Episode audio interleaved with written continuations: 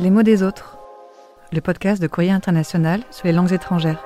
Ah merde alors, comment on dit Comment ça ça merde alors French Par les traductrices Caroline Lee et Leslie Talaga et la journaliste Mélanie Chenoir.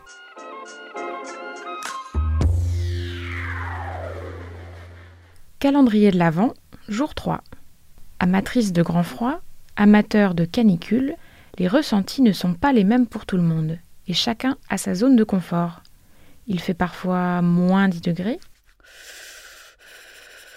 parfois plus 32 degrés, mais on s'entend sur l'idée que les températures sont positives ou négatives. Ça paraît évident et pourtant ça ne fonctionne pas comme ça dans toutes les langues. En russe, par exemple, on décrit les choses autrement.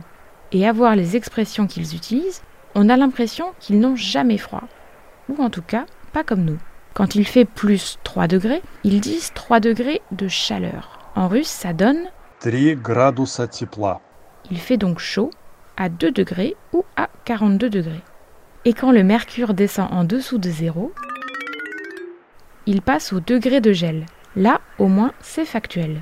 Mais le ressenti, lui, reste différent. Les petits Yakoutes, dans le nord-est de la Sibérie, sont dispensés d'école à partir de moins 40, ce qui donne en russe, 40 градусов мороза. c'est-à-dire il fait 40 degrés de gel. C'est pas possible. Il fait au moins, moins 8000.